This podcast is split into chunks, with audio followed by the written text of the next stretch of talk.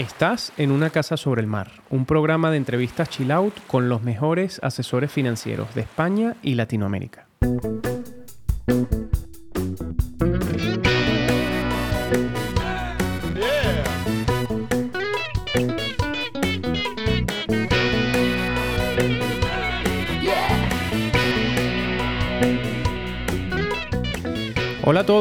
Gracias por estar escuchando nuestro podcast Una casa sobre el mar, patrocinado por Lombia Capital.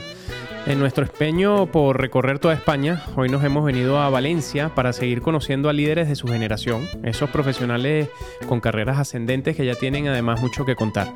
Nuestra primera parada es especial y esto lo decimos genuinamente porque hoy nos recibe más que un líder, un amigo al que hemos podido verlo en acción desde sus inicios. Además, ahora lo comentamos fuera de, micros y eso nos da especial alegría. ¿no? Él es eh, Daniel Pérez Alegre, él es CEO y fundador de Astralis IM, una entidad de asesoramiento patrimonial con fuerte capacidad de análisis sobre fondos de inversión eh, y que da acceso a cualquier tipo de inversor.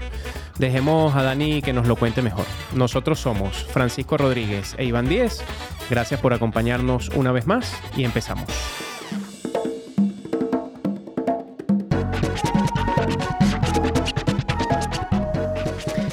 Amigo, de nuevo fuera de Madrid, de Rock Show por España. Efectivamente, ah. en Valencia, ciudad de playa, pero hoy con el abrigo bien hasta arriba y bien cerrado porque hace, hace fresco. Pero, pero encantados de estar con, con Daniel en sus oficinas y, ahora nos contará y con muchas ganas de escucharle. A Daniel le hemos pedido, como siempre hacemos con todos los invitados, que nos diga un poco, pues, eh, que le conozcamos más, eh, algunos hitos de su carrera profesional.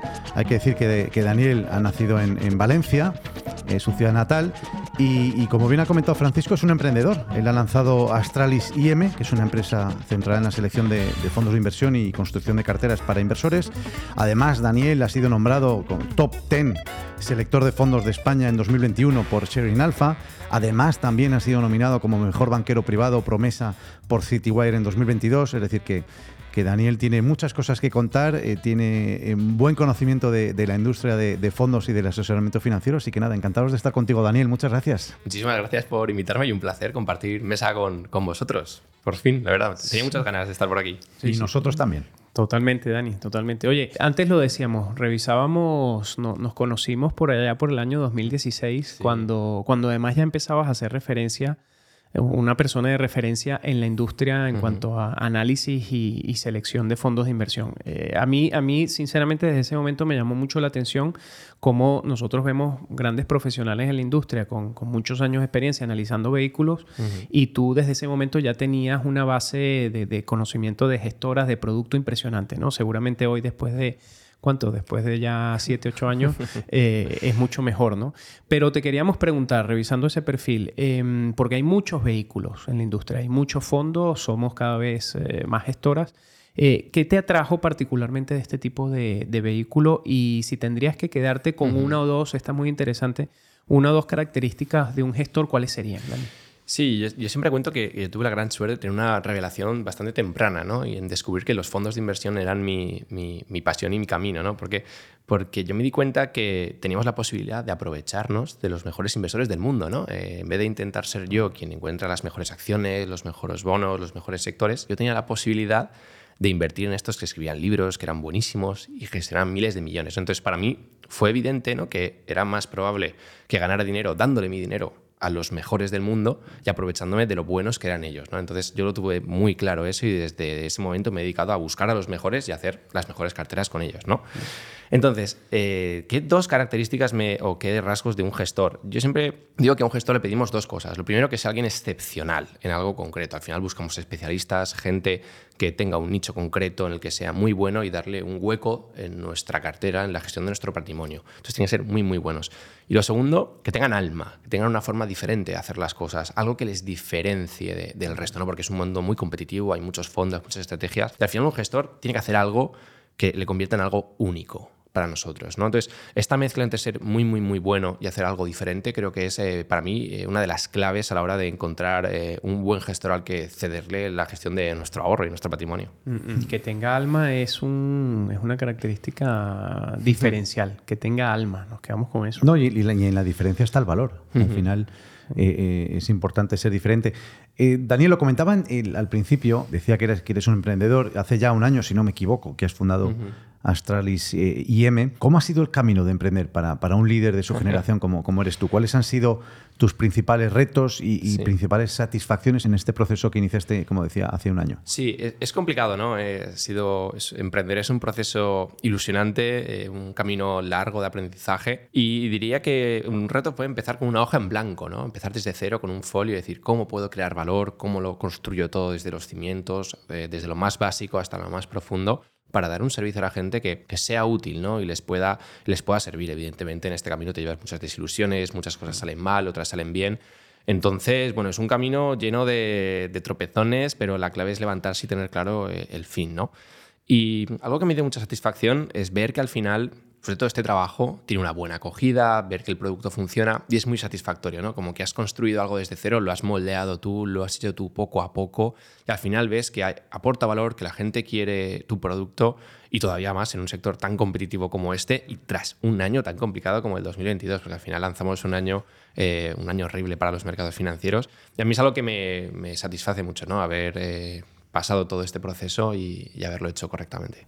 No, pues te felicitamos porque es, cierto que, el año pasado fue un año complicado de mercados y, emprender en un, en un año tan, tan turbulento, la verdad es que, bueno, pues eso viene a, reforzar el, dicho de que el market timing es, es, complicadísimo. O sea, uno nunca sabe cuándo es el mejor momento. Tiene la idea y se lanza. Y en ese sentido, eh, te damos, te damos la, enhorabuena, macho. Sí, porque luego es verdad que también puede verse como una oportunidad, ¿no? Seguramente para construir carteras, para ese inversor que tenía allí eh, ganas de empezar a, pasar de ahorrador a inversor, puede ser un, empuje, ¿no? Sí, totalmente. Yo creo que, que, en esos momentos es cuando se ve qué servicio o qué propuesta de valor es realmente diferencial, porque cuando vienen mal dadas es cuando la gente se plantea las cosas, cuando la gente revisa todo y cuando la gente va hacia la calidad, va hacia buscar algo que le dé un servicio eh, con el que esté cómodo. ¿no? Entonces, yo quiero pensar que si hemos tenido una buena acogida y un buen servicio un año tan complicado, cuando vengan vientos mejores, pues será todo más fácil. ¿no?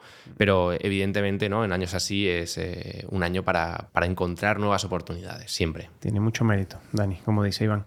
Oye, y mm, con respecto a tu formación, sabemos, Dani, que hiciste el grado de Administración y Dirección de Empresas aquí en, en la Universidad Politécnica de Valencia, pero en mitad de la carrera te vas un año a Italia, ¿no? Y, allí específicamente te vas a Parma para completar un año académico con, con, el programa de Erasmus. ¿Qué te trajiste de allí? ¿Cómo, cómo fue esa experiencia? ¿Qué, te permitió aprender? Sí. Es una, una, experiencia para mí de las más importantes de mi vida, algo que te cambia, ¿no? Eh, no solo el año de, el tema de vivir un año fuera o empezar en otro país de cero, ¿no? También la experiencia Erasmus en sí es muy interesante. Yo se lo recomiendo a cualquier persona, si alguien más joven nos está escuchando y la quiere hacer, por favor, hazlo, no tengas ningún miedo. Y si alguno es un padre con hijos en edad o probabilidad de hacerlo, empújale porque es una experiencia vital y personal que te, que te transforma ¿no? positivamente. ¿no?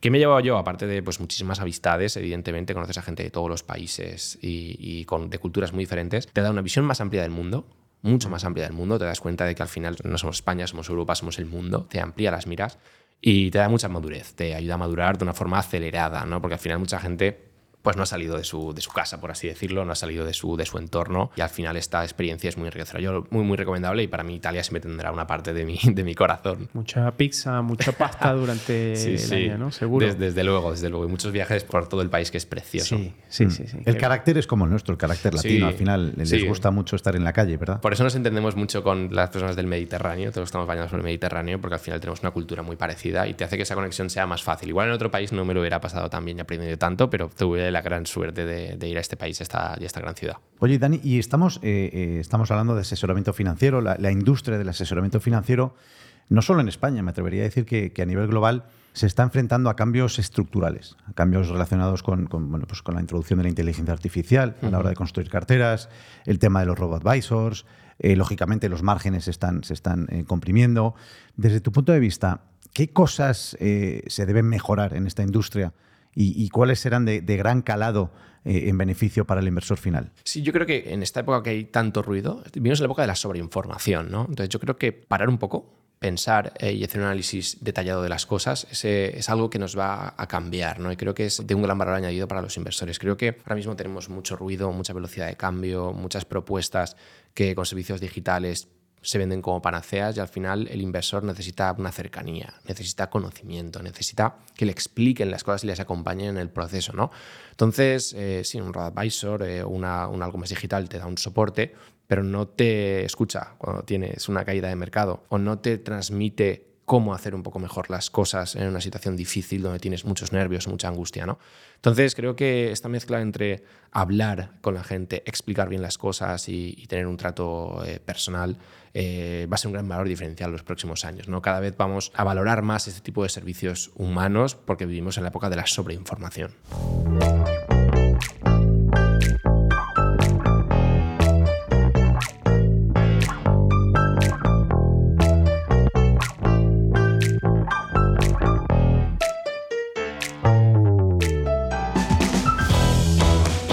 Bueno, Dani, entramos ahora eh, en la sección donde queremos conocer tus, tus mejores tácticas, tus, mejores técnicas, tus mejores recomendaciones. Esta sección se llama El arma secreta y se trata de que nos descubras algún tipo de herramienta que encuentres útil o estimulante en tu día a día para desarrollar tu labor como, como asesor financiero. Algo, algo de, que, de lo que podamos tomar nota. Así que, Dani, ¿cuál es ese arma secreta? ¿Cuál es tu arma secreta?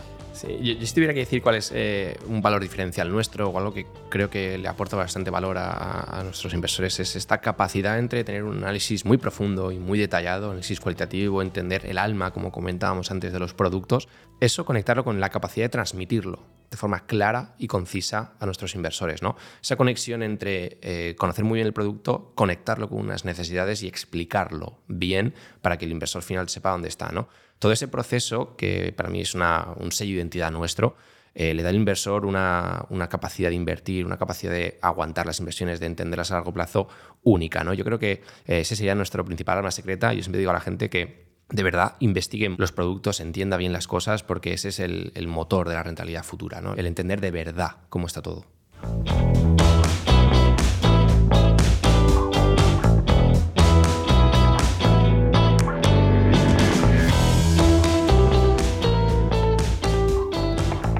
Dani, además de esta comunidad eh, internacional que ya estamos desarrollando desde una casa sobre el mar, sabes que entrevistamos, además de estar en todos los rincones de España, nos hemos ido a, Miami, a Perú, a traernos eh, eh, bueno, información de asesores allí y de seguir desarrollando nuestra comunidad. Además de todo eso, además estamos, uno de nuestros objetivos es seguir humanizando la figura del asesor. Entonces, para ello, nosotros hemos preparado una serie de preguntas de corte más personal que te queremos hacer en esta, en esta sección. Arranco yo con la primera.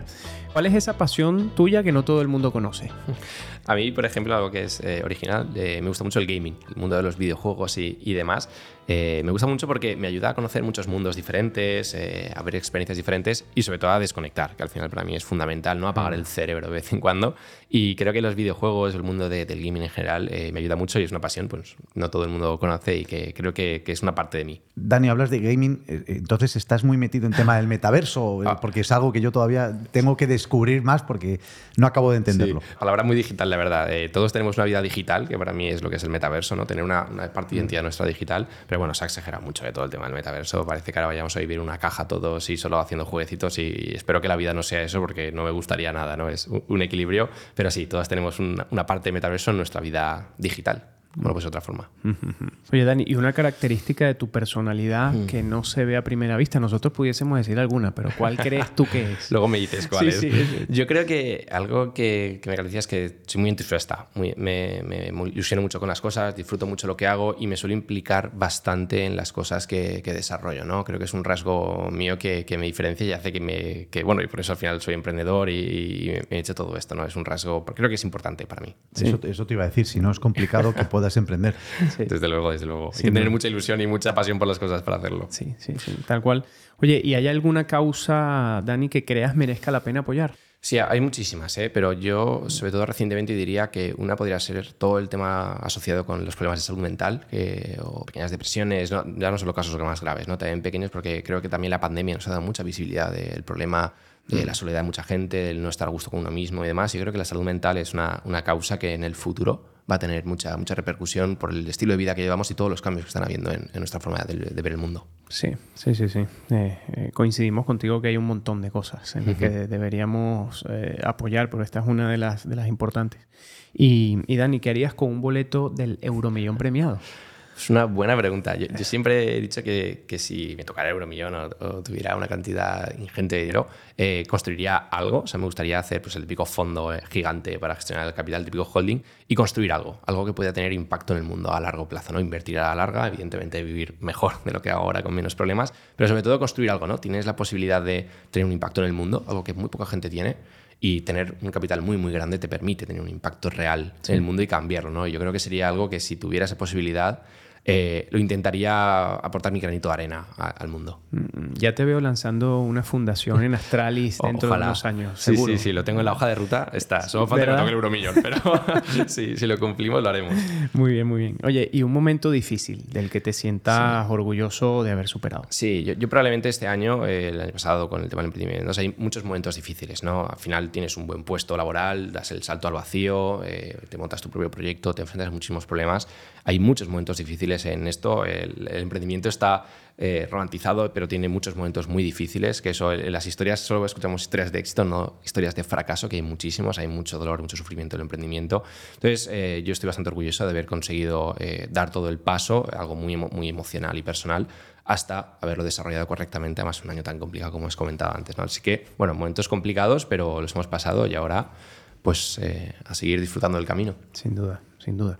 Dani, vamos a hacerte 12 preguntas que son sorpresa para ti y necesitamos que las contestes con una palabra.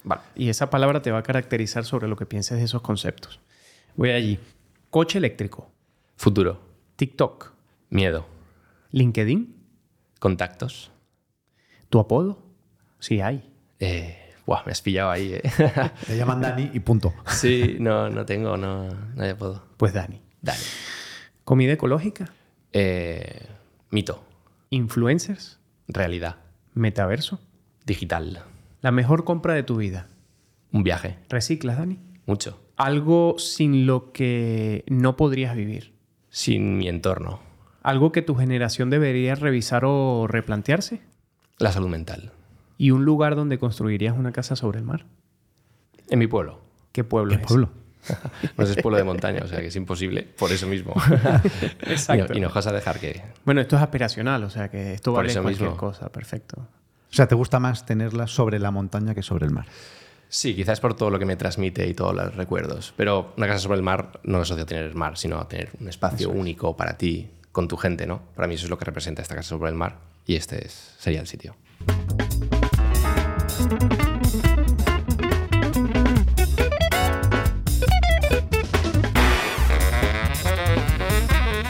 Bueno, amigos, eh, hemos tenido una entrevista a la altura de nuestras expectativas. Eh, sabíamos que iba a ser algo fresco, divertido, pero además enriquecedor porque eh, eres un líder de una generación que está además afianzándose cada vez más en, nuestra industria y tienes muchas cosas que contar. Has, pasado por procesos que no mucha gente que tiene eh, muchos más años en, la industria han estado allí. Eres un emprendedor, nos has contado un poco tu, tu trayectoria. Te agradecemos muchísimo, lo decía Iván al principio, de recibirnos, de haber tenido siempre esta empatía y esta conexión especial con una casa sobre el mar. Gracias por tu espacio y por tu tiempo. Muchísimas gracias a vosotros por invitarme y un placer estar aquí. El placer ha sido nuestro, porque te conocíamos desde hace tiempo, pero, pero una casa sobre el mar nos da la posibilidad de conoceros todavía mucho más y, partes que, desconocemos, porque eh, muchas veces tratas mucho con las personas, pero no, no, acabas de conocerlas bien. Así que muchísimas gracias por abrirte y por dejarnos conocerte más. A vosotros una vez más, espero que a todos los oyentes les guste y haber aprendido algo de todo esto.